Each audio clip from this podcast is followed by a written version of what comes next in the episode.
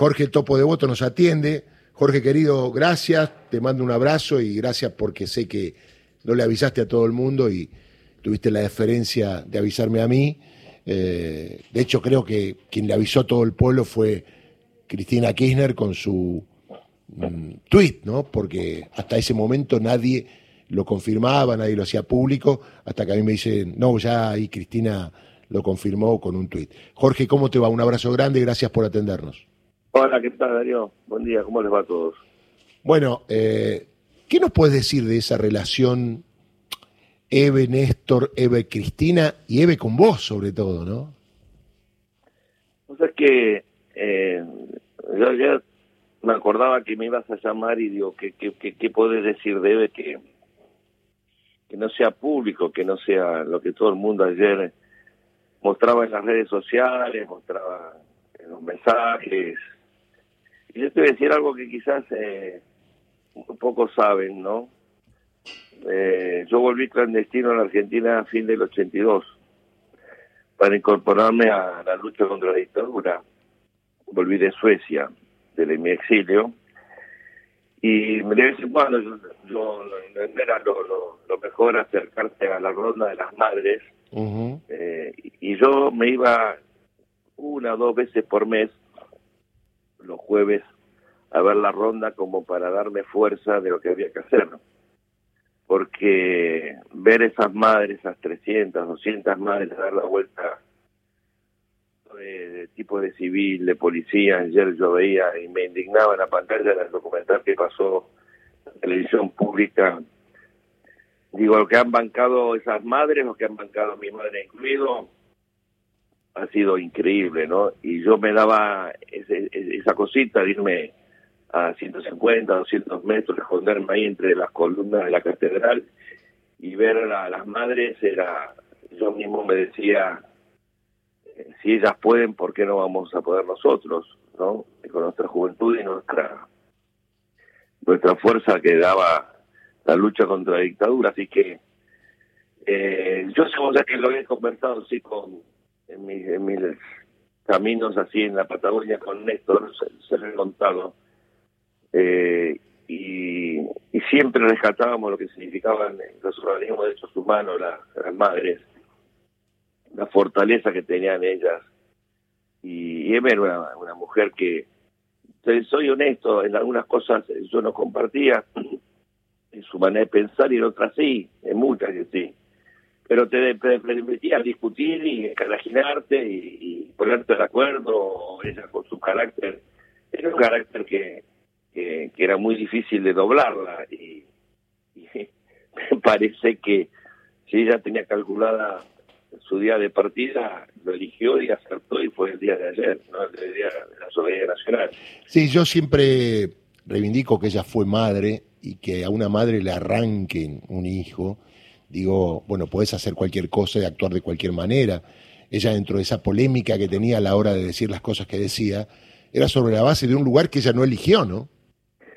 No, mira, siempre ella decía, eh, mientras nosotros hacíamos las cosas que hacíamos en nuestra militancia en los 70, la gran mayoría, me lo han dicho madres de amigos míos, estaban al cuidado de la casa, el concepto antiguo de la, mujer en su casa y el, el, marido trabajando, su compañero trabajando, y, y, bastante alejado de lo que hacían sus hijos, ¿no? Y después, eh, frente a lo que aconteció, la en el caso de dos hijos, yo tengo el caso de, bueno, de muchas otras familias que han perdido un hijo y más, más de dos hijos, que se volcaron eh, con poco conocimiento de la política militante, si querés, partidaria, pero sí de de un profundo amor por el hijo ese o hija secuestrada y, abrazaron la, las banderas de sus hijos y, y realmente era, eh, era increíble cuando uno las veía bajar de esa, esas camionetas blancas que,